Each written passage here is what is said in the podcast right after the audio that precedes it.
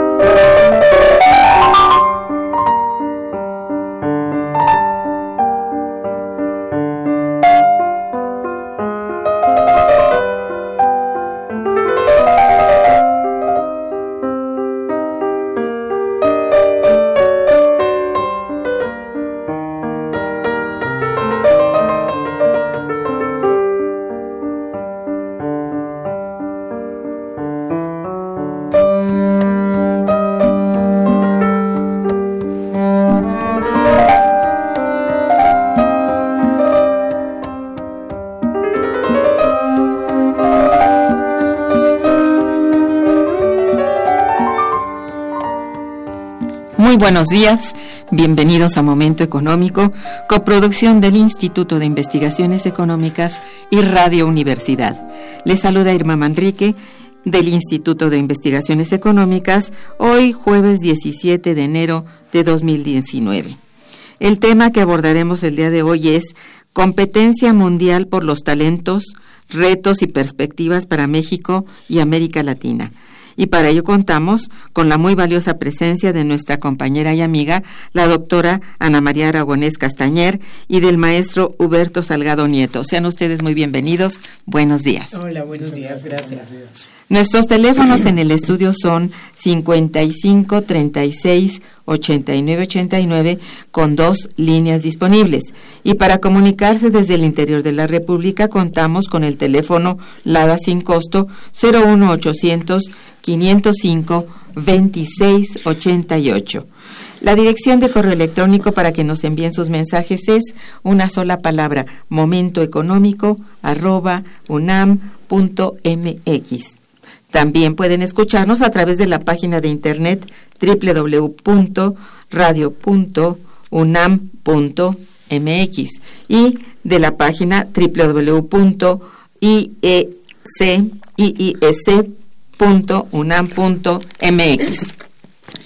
De nuestros invitados, Ana María Aragonés es doctora en Derecho por la Universidad de Montpellier, Francia.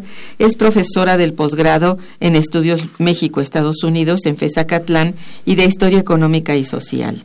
Es miembro, miembro perdón, de la Unidad de Investigación de Economía del Trabajo y la Tecnología del Instituto de Investigaciones Económicas, así como miembro del SNI. Fue profesora invitada en la Universidad de Lanús, Argentina, entre 98 y 99, también de la Universidad de Salisbury en 2000-2001, así como en la Universidad Poitiers en Francia, Cátedra Nabor Carriño en 2006.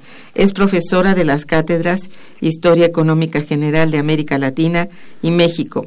Es articulista de opinión en el periódico La Jornada ha escrito libros, artículos de libro y artículos de revistas sobre el tema migratorio. Ha participado en congresos y coloquios nacionales e internacionales relacionados con el tema de la migración.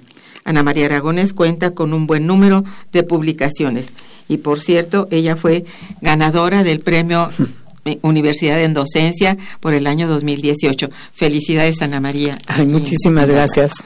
Huberto Salgado Nieto es profesor del Programa Único de Especializaciones en Economía del Posgrado de Economía. Cuenta con el grado de maestro otorgado por el Posgrado de Economía de la UNAM y actualmente realiza sus estudios de doctorado en el Instituto de Investigaciones Económicas.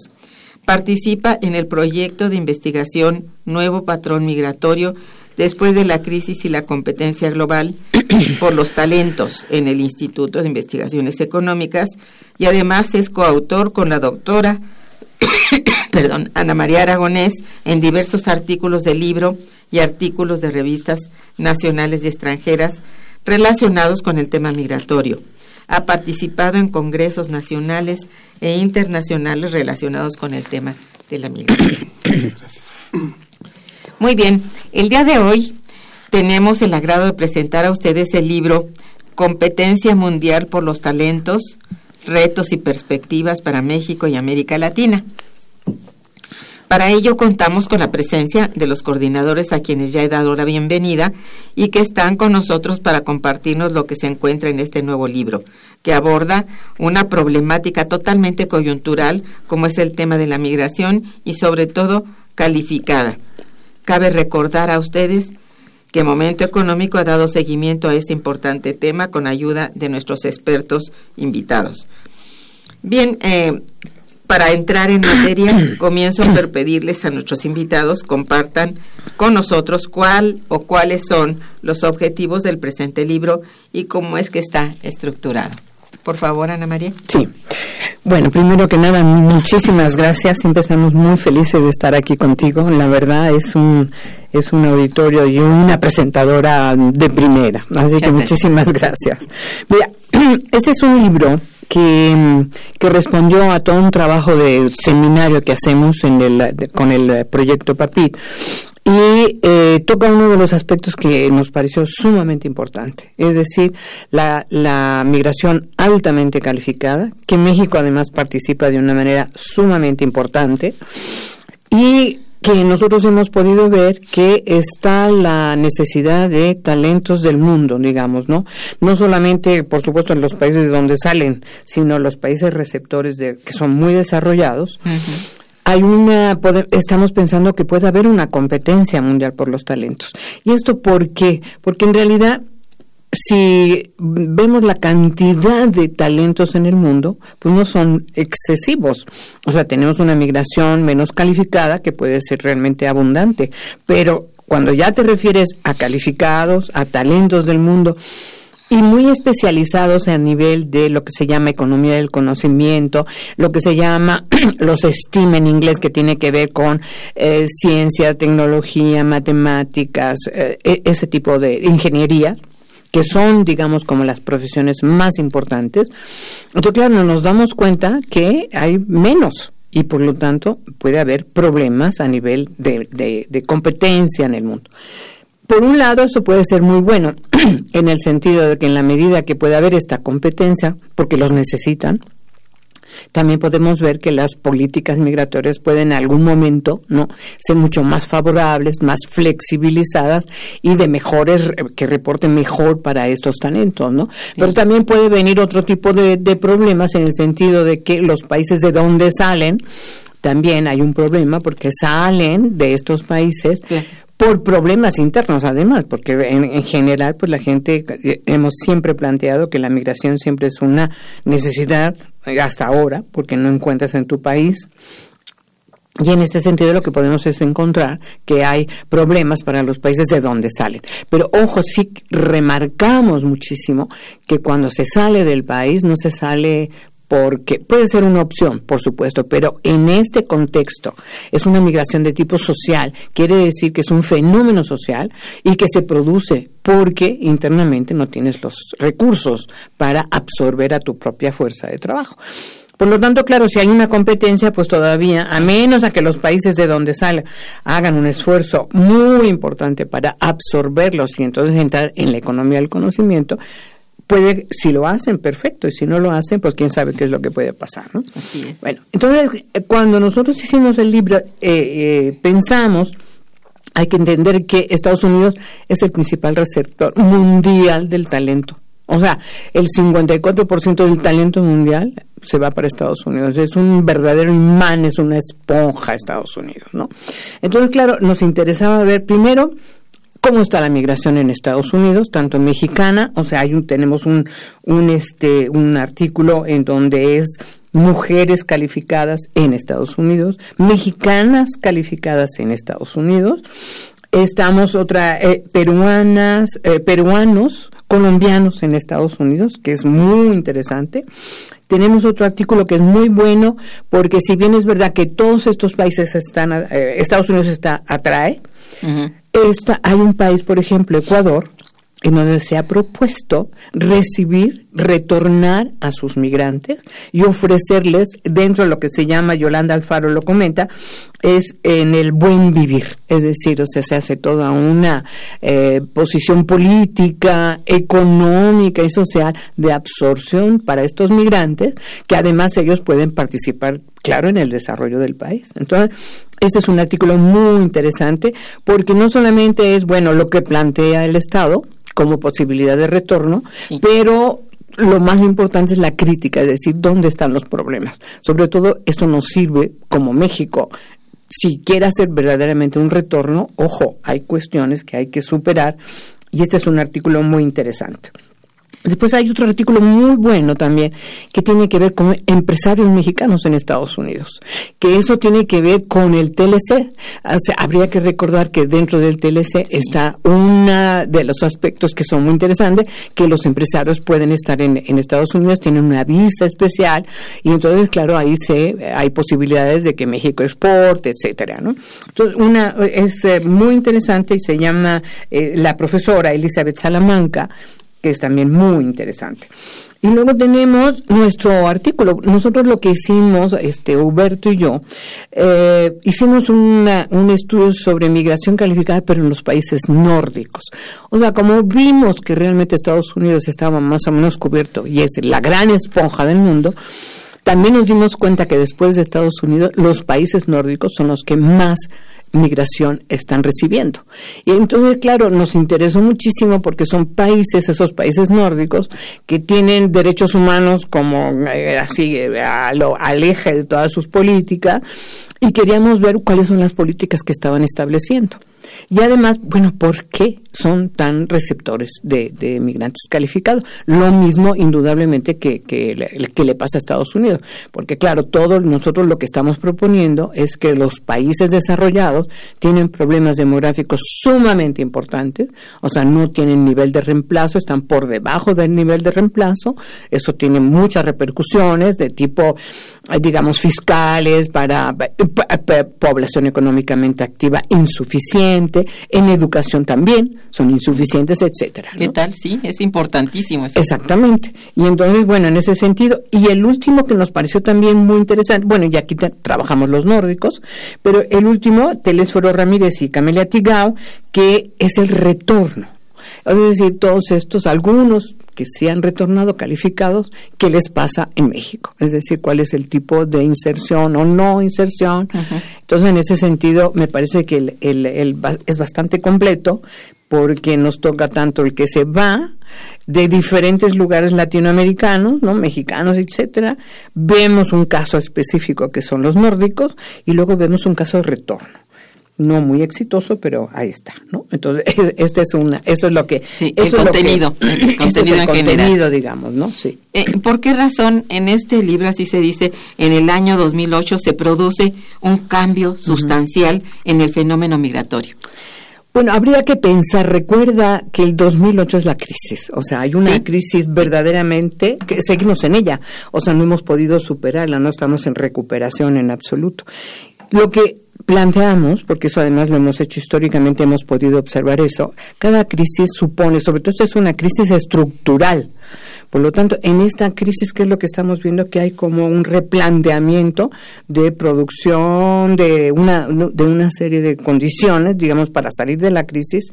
Y en el 2008 lo que estamos viendo es justamente eso.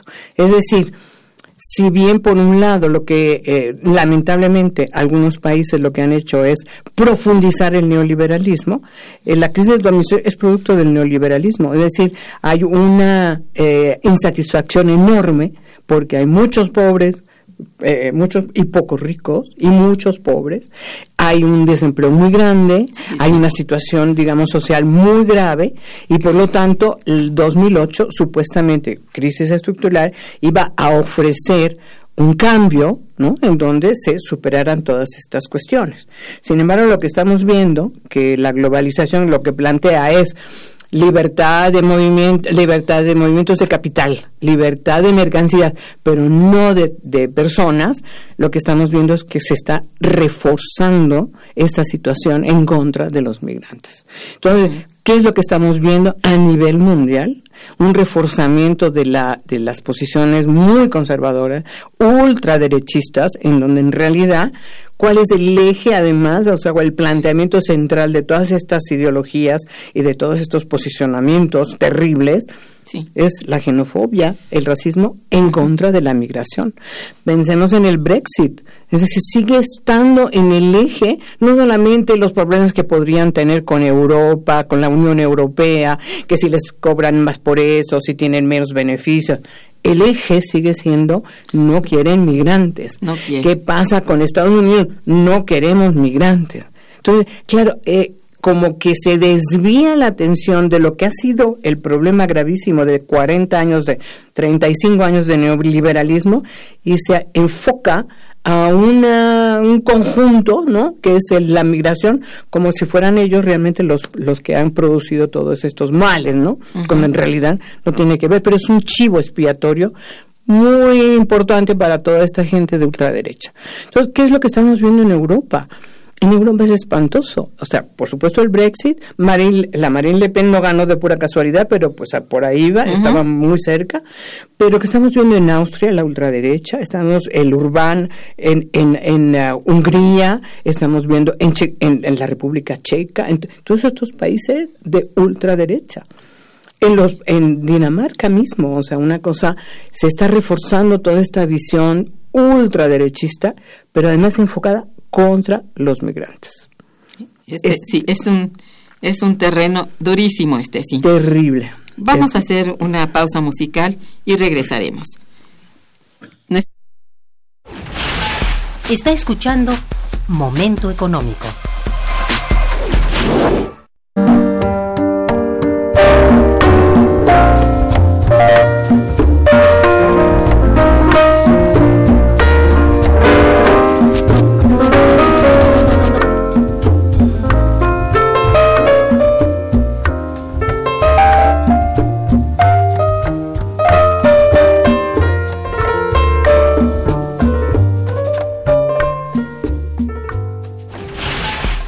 Teléfono en cabina 55 36 89 89.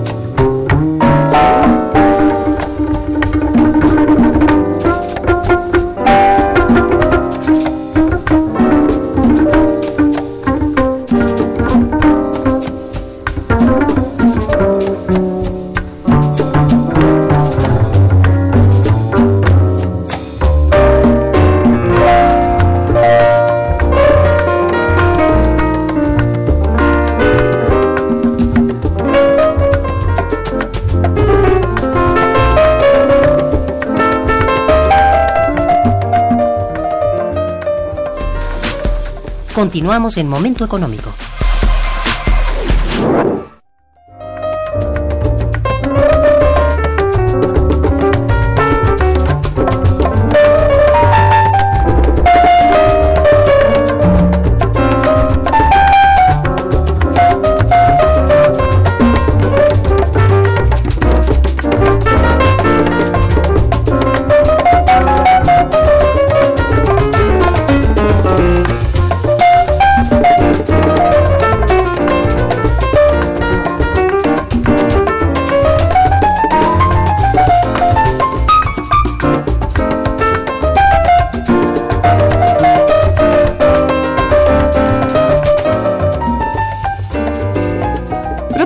Qué es lo que le exige el mercado laboral al migrante actualmente. Bueno, eh, muchas gracias por la invitación y pues como ya lo señalaba muy bien la doctora Ana María Aragonés, el año 2008 pues fue un parteaguas, pues se plantearon diversos escenarios migratorios y se endurecieron estas políticas este, contra eh, los migrantes. De hecho, la migración eh, se ha vuelto más selectiva, porque en la medida en que se le cierra la puerta y se no se no se quiere que entren este, los migrantes de baja calificación. Por el otro lado, lo que se pudo observar también fue que muchos países comenzaron a modificar sus políticas migratorias a favor de atraer eh, migración altamente calificada, dándole preferencia a todos estos migrantes que tenían formaciones relacionadas con las profesiones STEAM, ¿no? de las ciencias, tecnologías, ingenierías y matemáticas. Entonces, eh, lo que se, eh, el resultado de esto fue que tras la crisis de 2008, muchas de estas economías desarrolladas vieron como una vía de escape o de salida a la crisis, pues profundizar las inversiones en la economía del conocimiento. Sin embargo, como ya muy bien lo señalaba la doctora, pues eh, eh, estos estos este, países desarrollados se enfrentan a problemas estructurales, ¿no? Por ejemplo, las economías de Europa están atravesando por un proceso de envejecimiento poblacional muy muy agudo que eso pues restringe la oferta de mano de obra y sobre todo calificada y, y necesaria en esos este en esos rubros.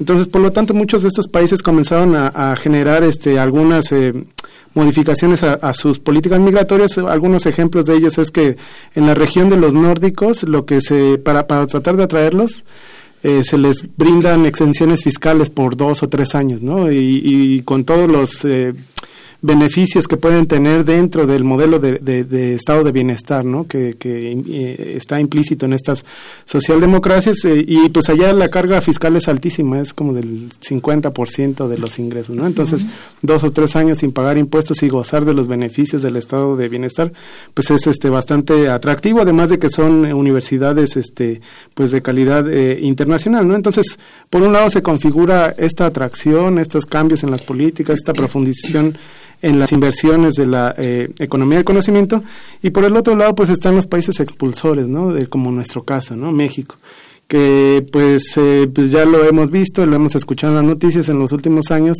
pues se ha dado recortes, por ejemplo, al gasto en, en investigación, desarrollo, ciencia, tecnología, pues el CONACID ha sufrido este todo este tipo de, de recortes y pues no es, de, eh, no es de sorprender que las tasas de desempleo sean más altas para los jóvenes con mayores grados de calificación, ¿no? Entonces, hay condiciones de expulsión por un lado, mientras que por el otro lado hay condiciones este, muy, muy fuertes de, de, atracción y esto es lo que está exigiendo en, en este momento el mercado laboral eh, internacional.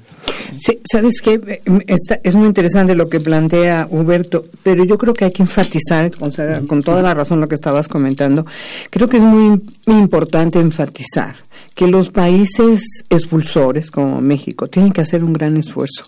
O sea, es, es preocupante que nunca estemos al nivel de lo que se plantea en Naciones Unidas, por ejemplo, en investigación. Se plantea que sea por lo menos del 1%, 1.5%. Los países este, nórdicos tienen el 3% del Producto Interno Bruto, ¿no? Entonces, eh, recuerdo, por ejemplo, que Singapur que es un país que ahora sí está, es un país ya altísimamente desarrollado, una de las cosas que dice lo mismo que Corea, si viene una crisis, lo único que nunca se baja del presupuesto es educación, investigación. Es sabios. O sea, eh, al contrario, eso es una de las cosas que siempre se mantiene en el nivel. Pueden quitarse otras cosas, pero eso no.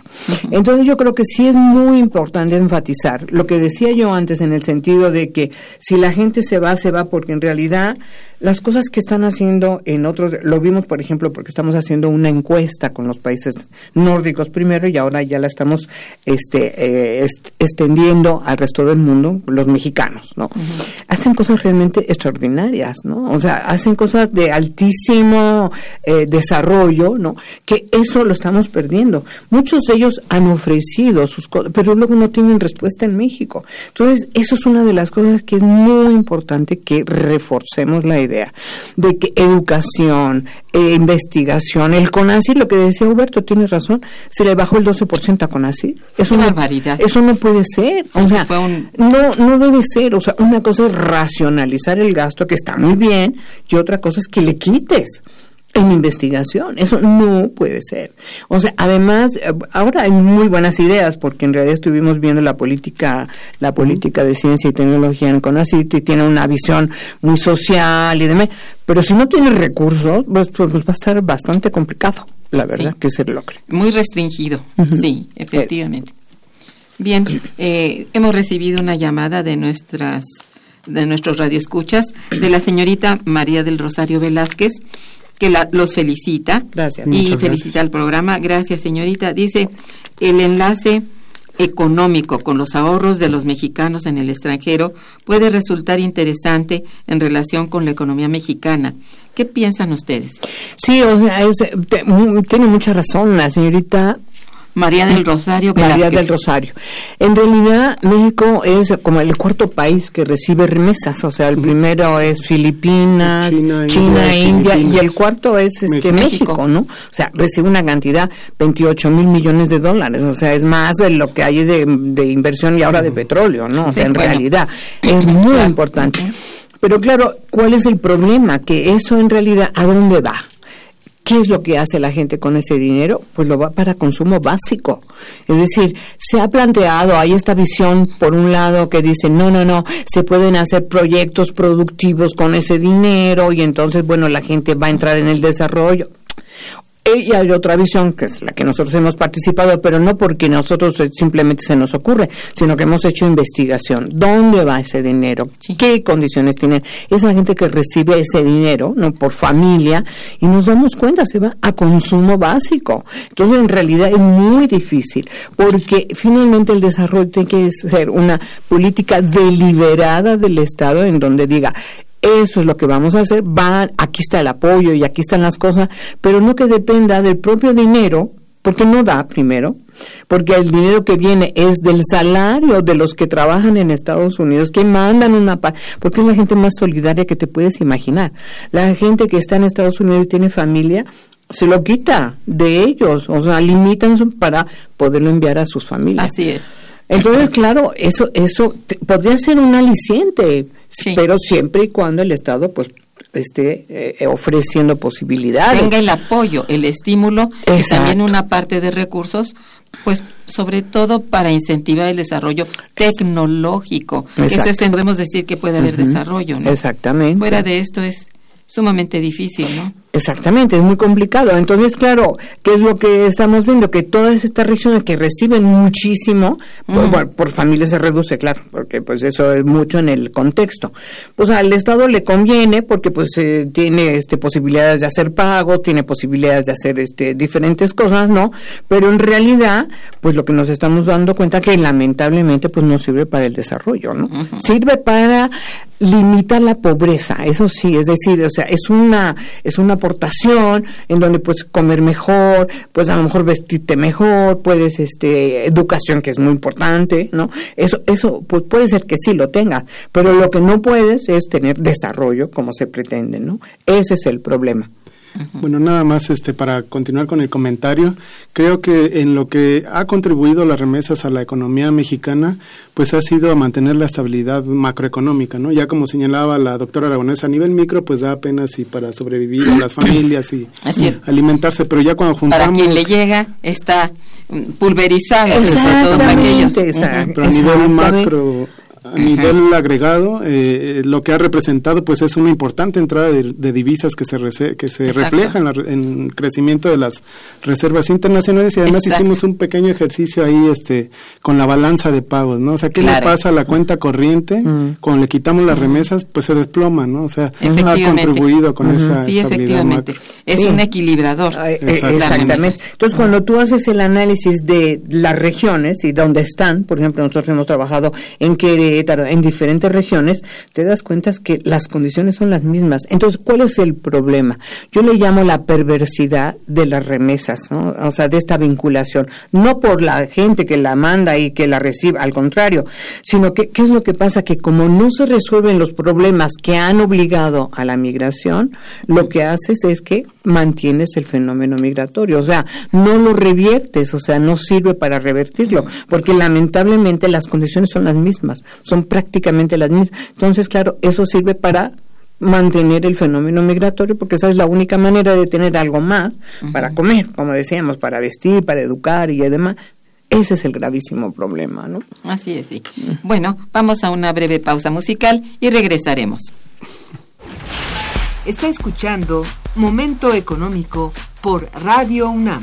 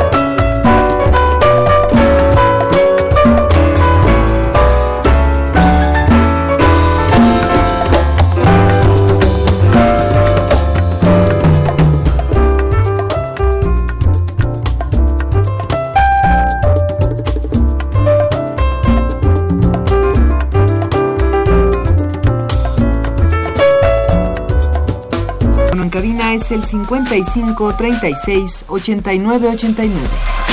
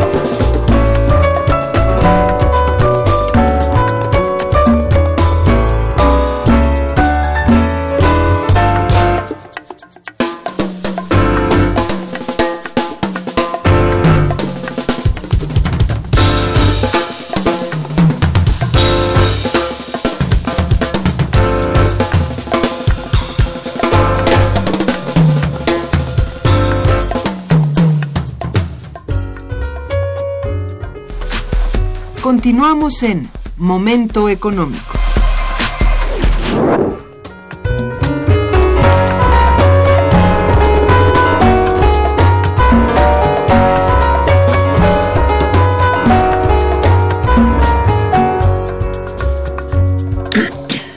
¿Por qué es de gran importancia en estos momentos la llamada economía del conocimiento o tercera revolución industrial? Pues Razones. pues yo creo que em, si bien no es nueva la economía del conocimiento, en realidad eh, el hombre siempre ha buscado la manera de estar incentivando ¿no? el conocimiento científico para beneficio de la sociedad. Y en este momento los cambios que hemos visto desde los años 50, ¿no? o sea, desde antes, si nosotros hacemos toda una revisión de la tecnología, cómo se ha ido desde el tren, desde el vapor, desde eso, entonces es, es una cuestión acumulativa, ¿no? Y en este momento, en realidad, lo que estamos viendo es que hay como nunca la posibilidad de transformar la sociedad, de transformar las condiciones de vida y de mejorar el confort, de la, además de la población, a través justamente de la, de la revolución tecnológica. Esta se llama la tercera revolución industrial, ¿no? La primera, pues ya sabemos todos los cambios que vinieron, la segunda no digamos, y esta es la tercera, la revolución científico-tecnológica, ¿no? Entonces, claro, todo esto lo que nos habla es de la maravilla de las cosas que puede hacer el hombre en realidad para la sociedad, al mismo tiempo que hace cosas terribles, es decir, al mismo tiempo que hace las guerras, que las guerras además han dado como una un desarrollo científico impresionante al mismo tiempo, ¿no? Eso sirve para la sociedad, lo cual es terrible, porque en realidad por lo que ha hecho las bombas atómicas, si bien han sido espantosísimas, al mismo tiempo todos estos son desarrollos tecnológicos. Ojalá que siempre lo hiciera para beneficio de la sociedad, pero muchas veces lo hace para, sí, lo hace en realidad para, para, para cosas, es como Nobel, ¿no? El premio, el, el, el famoso físico Nobel, ¿no? Que fue la pólvora, ¿no? Lo que estuvo trabajando y luego pues tuvo que se sintió tan mal de todo lo que había hecho que se utilizó mal, en realidad se utilizó para el mal, se utilizó para bombas y demás, que lo que hizo fue decir, bueno, todo lo que yo he ganado lo voy a utilizar para el premio Nobel, porque en realidad pues hay que hacerlo para beneficio de la sociedad, ¿no? Entonces, en este momento, ¿por qué es importante la economía del conocimiento? Porque en realidad lo que estamos haciendo es llegando a un grado de enorme profundización de todos los desarrollos tecnológicos y es para beneficio en realidad de la de la humanidad. Eso es. Y ahí es muy importante porque eh, si bien es cierto que, eh, como yo te decía, muchas de estas cosas son mal utilizadas para, en este en este momento en realidad es para el confort de la de la sociedad, ¿no? Eso es lo que me parece que tiene de importancia la economía del conocimiento, ¿no? Además saca lo mejor de, del ser humano el conocimiento, ¿no? Saca lo mejor de, de, de, lo que el hombre le puede dar a este planeta, ¿no? Que es justamente el conocimiento, la educación, la ciencia, para beneficio, la ciencia tiene que estar al beneficio de la sociedad, ¿no? Exactamente. De acuerdo con el capítulo 7 em, de este interesante libro, ustedes realizan una reflexión acerca de lo acontecido con el fenómeno migratorio en Europa. Ya lo decías al principio del programa, particularmente en los países nórdicos. Eh, les pediría que nos hablen antes que todo por qué se concentraron en este punto geográfico. Sí, es lo que te decía, les decía antes, ¿no? Lo que vimos es que Estados Unidos, primero hay muchos estudios sobre Estados Unidos, sobre estudios de Canadá, lo mismo, ¿no? Entonces, cuando nosotros analizamos, bueno, ¿qué es lo que está pasando en el mundo? O sea, cuáles son los países receptores. Nos dimos cuenta que después de Estados Unidos venían los nórdicos. Los nórdicos. Y venía Dinamarca, venía Finlandia, eh, Suecia en tercer lugar, y Noruega. ¿no? Entonces dijimos, bueno, pues aquí hay un espacio regional que no se ha estudiado prácticamente, o sea, es un, es un espacio que prácticamente no tiene demasiada importancia en el sentido eh, de estudiarlo. Entonces yo aproveché que fui a un sabático y entonces me fui a Suecia. Entonces tuve la gran oportunidad ahí de estar en contacto con profesores de la Universidad de Linköping. Fui a, a, a Norrköping ahí y entonces tuve la oportunidad impresionante de poder estar en contacto. Entonces, ahí nos dimos cuenta de la diferencia importante, porque nos, lo que nos parecía importante era ver, Estados Unidos, ¿qué hace con los migrantes que los necesita y demás? Pero ¿cuáles son sus políticas migratorias? Nos dimos cuenta que en Estados Unidos hay muchos migrantes que están subocupados, aunque son talentosos, aunque tengan el nivel y nos dimos cuenta que los nórdicos no, no están no están sobrecalificados, al contrario, casi todos tienen, ah, porque para esto hicimos una encuesta. Aplicamos una encuesta y ellos contestaron, o sea, realmente estuvo muy interesante porque nos apoyó mucho Relaciones Exteriores y el Instituto Mexicano en el Exterior con los, la red de talentos. Fue maravilloso lo que nos pudieron este, apoyar con todos estos capítulos que se encuentran en Europa y demás, ¿no? Y que están también en, su, en, en los nórdicos. Entonces aplicamos la encuesta y nos dimos cuenta en realidad de quiénes eran. Pues hicimos una encuesta que contestaron 150 de los, uh, son pocos en realidad, bueno. pero es una tendencia, o sea, eh, porque ahora la estamos aplicando al resto del mundo, esta misma encuesta. Entonces nos dimos cuenta que en realidad todos estos migrantes de alta calificación no están subocupados, no están sobrecalificados, al contrario, están haciendo exactamente lo que están, eh, para lo que estaban haciendo. Muchos de ellos, lo que sí vimos una diferencia entre aquellos que estudiaron en el exterior, estudiaron en Europa o en los mismos países nórdicos y los que estudiaban en México. Eso es algo que tenemos que trabajar, eso es algo Eso que es. tenemos que estudiar.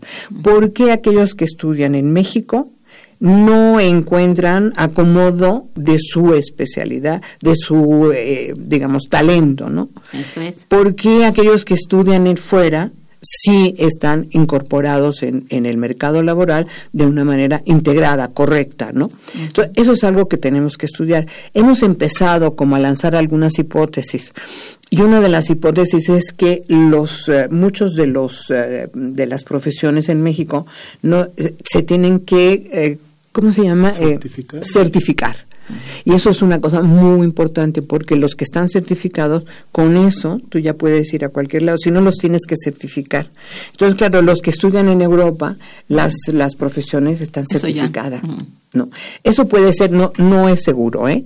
Pero eh, eso es una cosa. Porque otra cosa que observamos, eso en Estados Unidos, hay, digamos, ahí sí los mexicanos y los latinos están sobrecalificados para el trabajo que hacen, es decir, subcalificados, es decir, subcontratados para el nivel que tienen, ¿no?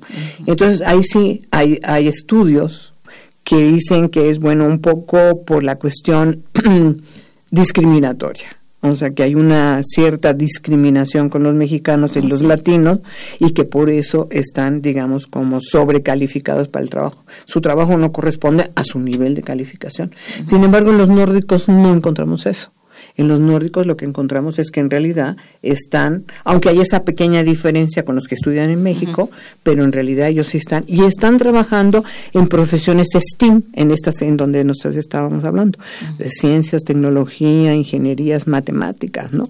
Entonces, claro, están haciendo cosas verdaderamente impresionantes, cosas verdaderamente Qué importante, sí. muy importantes, ¿no? Entonces, esa es la importancia. Bueno, uno de los eh, eh, factores que abordan a través de su capítulo es el demográfico. Y al respecto señalan que un conjunto de propuestas pues para enfrentar dicho conflicto. Comparten Claro. esto con nosotros, por favor. Sí, mira, esa es otra cosa. Fíjate, prácticamente todos los países desarrollados, y no solo ellos, sino algunos emergentes, como China, es increíble, pero no está a nivel de reemplazo su población, es una cosa muy terrible. Entonces hay varias opciones. Entonces lo que te dicen es, bueno, vamos a, para evitar eh, esta situación demográfica en donde no hay nivel de reemplazo, lo que vamos a hacer es em, ampliar el año de eh, jubilación. Entonces, claro, hay, por ejemplo, en un era 62 años. Entonces lo han subido a 65. No les gusta nadita, desde luego. Pero es una manera, porque claro, ¿qué es lo que te pasa? Que en el momento en que tú te vas a jubilar, si no tienes el mercado laboral suficientemente lleno de gente, de población económicamente activa, que esté pagando con sus impuestos las, las pensiones de los, de los que se están jubilando, ahí hay un problema muy grande. Entonces, esto es algo que se está tratando de hacer, de aumentar el año de la salida a la jubilación. Pero no está teniendo mucho éxito. Finalmente son luchas obreras, son luchas de trabajadores y nadie quiere hacer eso, ¿no? Esta es una, una de las cosas que, se están Que no están acostumbrados a eso. Eh, claro, no, no, pues además trabajan y las pensiones son buenísimas, porque no son pensiones como las de aquí. O sea, no quieres ni saber de la pensión. exactamente, o sea, es una cosa realmente muy triste, ¿no? y la otra cosa es, por ejemplo, vamos a elevar la productividad, se dice. Otro elemento es elevar la productividad, ¿sí? Nada más que tú elevas la productividad, pero no hay gente entonces que te compre. O sea, ese sigue el mismo problema. Entonces, claro, ante estas opciones, ante estas alternativas, se dan cuenta que la mejor opción es el trabajo migrante. O sea, hay que aceptar migrantes. De hecho, el ministro de Canadá lo dijo, si no tenemos migrantes no salimos adelante. Lo han dicho también en los países nórdicos, si no aceptamos migrantes, simplemente no vamos a poder resolver nuestros problemas. Porque claro, el primer elemento es que no tienes población trabajadora. O sea, la población económicamente activa se ha ido reduciendo. Ahora está 64, 63% de la población. Entonces, claro, no tienes gente ni que te consuma, ni que te pague los impuestos para, en fin. Tiene, es esto? Tiene problemas, problemas muy graves. Entonces, de ahí la necesidad del trabajo migrante. Pero entonces, claro, tú dirías, bueno, pero si los necesitan, ¿por qué tanta, tanta eh, xenofobia? ¿Por qué tanto? En realidad, eso, yo pienso que es una manera de vulnerarlos. Porque claro, aunque nosotros en los nórdicos no vimos ninguna diferencia entre lo que se le paga a un eh, migrante, o sea, un sí, extranjero, y a un nativo, en otros lados sí hay diferencias. O sea, sí hay diferencias entre lo que se le paga a un nativo o lo que se le paga a un, a un extranjero. No en los nórdicos. Ahí hay una cláusula en donde te dice lo mismo que se le paga a un nativo se le paga a un extranjero. Exactamente lo mismo. ¿no? Entonces ahí hay una, ahí hay una diferencia. Pero claro, toda esta cosa en realidad es, en lugar de decir, bueno, tenemos problemas de ese tipo, tenemos, pues los migrantes lo que están haciendo, que haya toda una política, digamos, de comprensión de por qué los están este, incorporando, por qué los están contratando, pues no dicen nada. Muchos de los países dicen, no digamos nada, porque claro, en lugar de decir que es un problema del sistema, pues es un problema de los migrantes que ahí están, ¿no? Entonces, claro, el, sistema no cambia. Ese es el problema. Eso es, bien. Bien, tenemos algunas llamadas eh, este, y vamos a dejarlas para después de un corte musical. ¿Me permiten? Claro que sí. Está escuchando Momento Económico.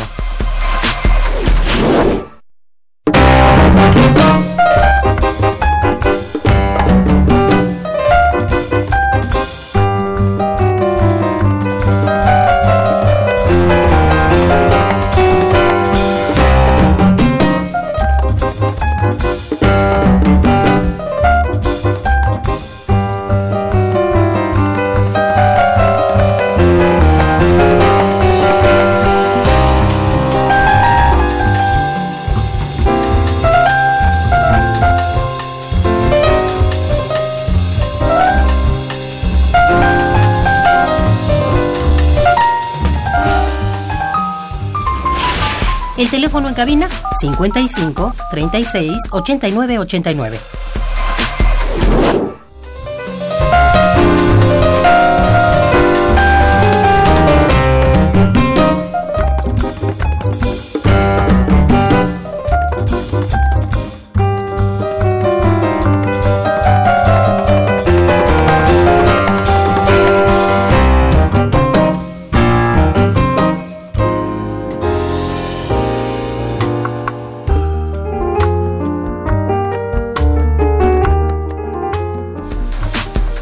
Continuamos en Momento Económico.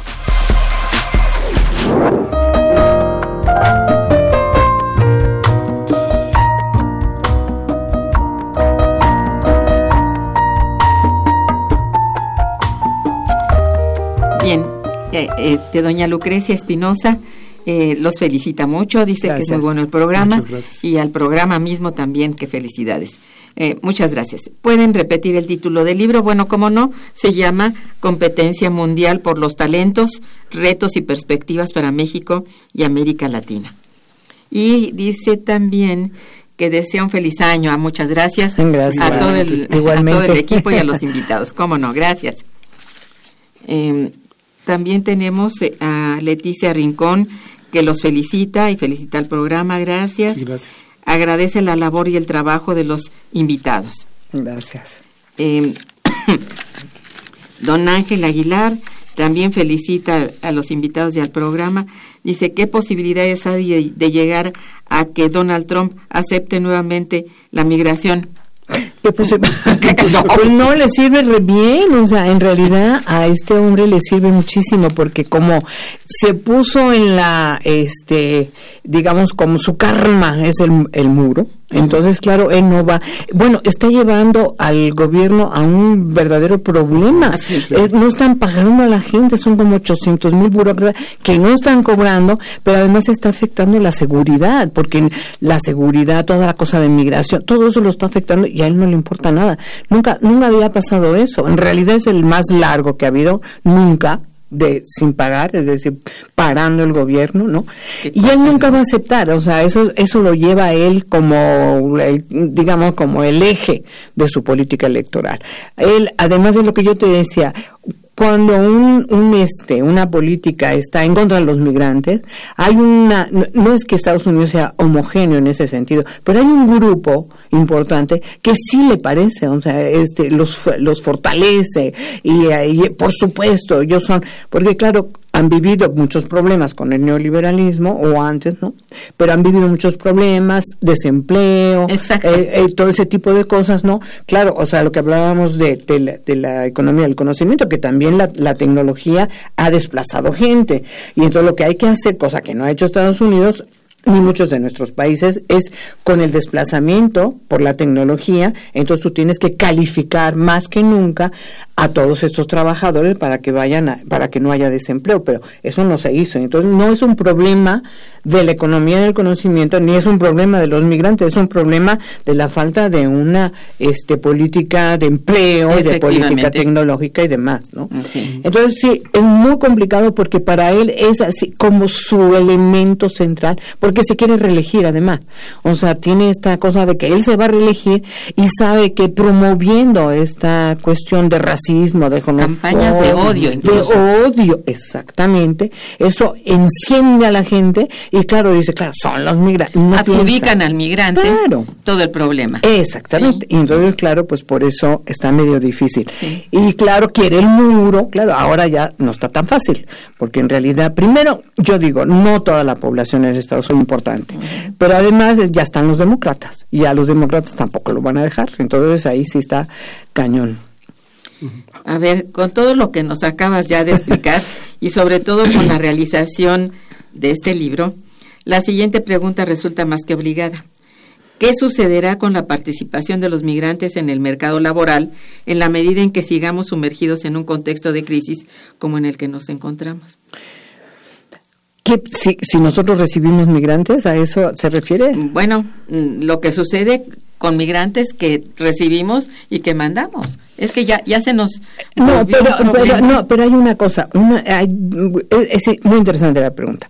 Una es eh, cuando hay migraciones forzadas, en el sentido de que esta gente, por ejemplo, que viene, viene buscando refugio, viene buscando asilo. En realidad es una situación diferente, porque esta gente, lo que, claro que después hay que colocarlos en algún lado, tiene que haber una, eh, digamos, empleo para ellos, ¿no? Pero en realidad, eh, esta es una gente que está saliendo forzadamente porque se le Con va la vida, se le va la vida, o sea, en realidad quieren sobrevivir, es una cosa terrible. Con las maras, eh, o- o hay que ver Honduras, por ejemplo, es el país más, imagínense, si nosotros que lo vivimos aquí es terrible, pues peor que México, mucho peor que México está Honduras en inseguridad. Entonces, claro, es una cosa terrible, pero además Además, eh, toda esta, esta cuestión de, de política también, o sea, se, se quitó a un presidente que era un presidente que estaba este, eh, democráticamente elegido. Se sacó de la cama al señor Zelaya, o sea, en pijama se lo llevaron y, se- y se impuso a otro señor, o sea, cosas de esas, ¿no? Sí, Entonces, claro, todo eso, Muy esos son violento y muy muy- violento, exactamente. No, no sé. Entonces, esto es una, pero nuestra, la migración que se va, por ejemplo, a Estados Unidos, es una migración, la migración, se, quitando esta, esto es una cosa, pero la migración de laboral, la migración de trabajadores, ellos responden al mercado laboral de Estados Unidos o de los países. O sea, ¿por qué los nórdicos los tienen? Porque el mercado laboral los necesita. Entonces, claro, vemos la migración es una migración que responde a los mercados, a las necesidades y requisitos de los mercados laborales de los países receptores. En realidad también en Estados Unidos la gente requiere de los migrantes, Claro, los necesita. pero en muchas claro. empresas y sectores se requieren.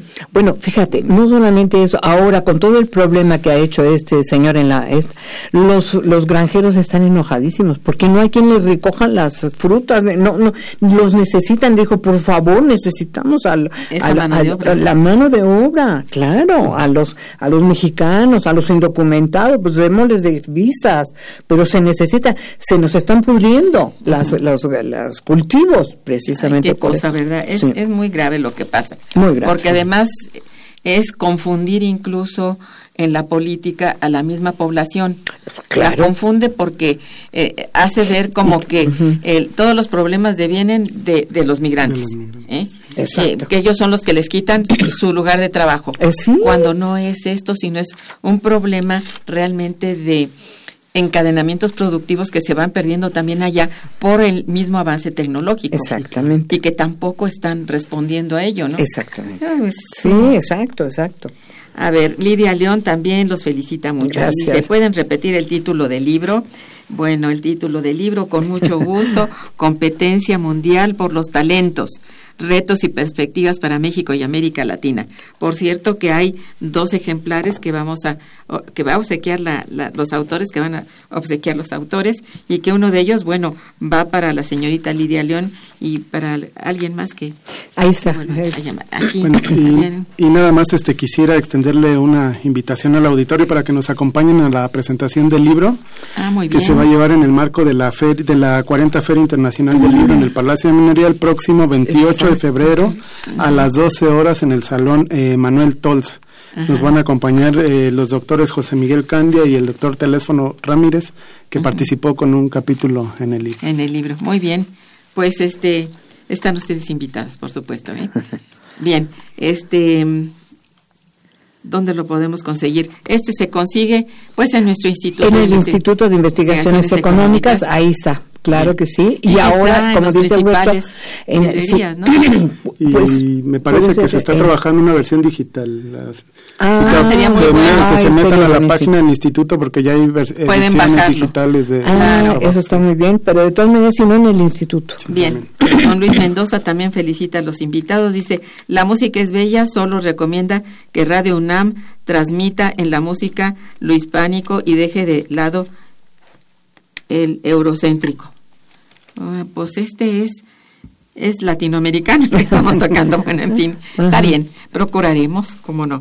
Este, alguna conclusión que tengas por último en un minuto porque ya nos queda En un minuto, bueno, Sí. rápido y ahora te dejo a ti, bueno, eh, creo que eh, la migración es eh, algo muy importante que debemos de reflexionar sobre ella, que debemos tener como una visión mucho más solidaria. Si la gente que ahora va a venir, que están viniendo en caravanas y que ahora se encuentran además en México, en realidad debemos ser solidarios porque lo que están viviendo es algo muy difícil, es algo muy terrible.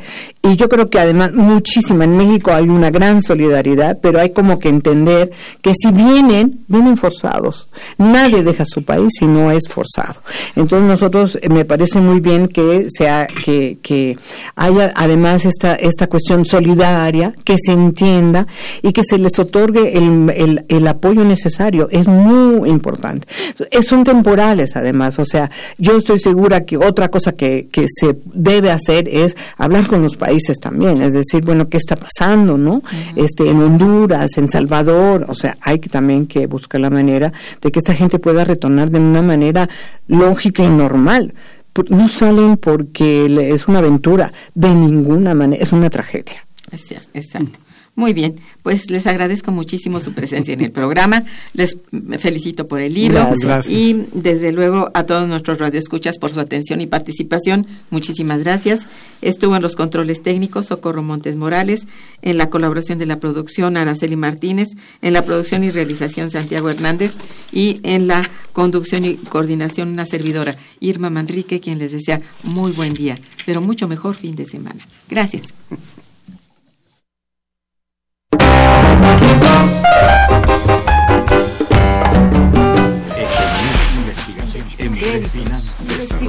Momento económico. Radio UNAM y el Instituto de Investigaciones Económicas presentó Momento económico.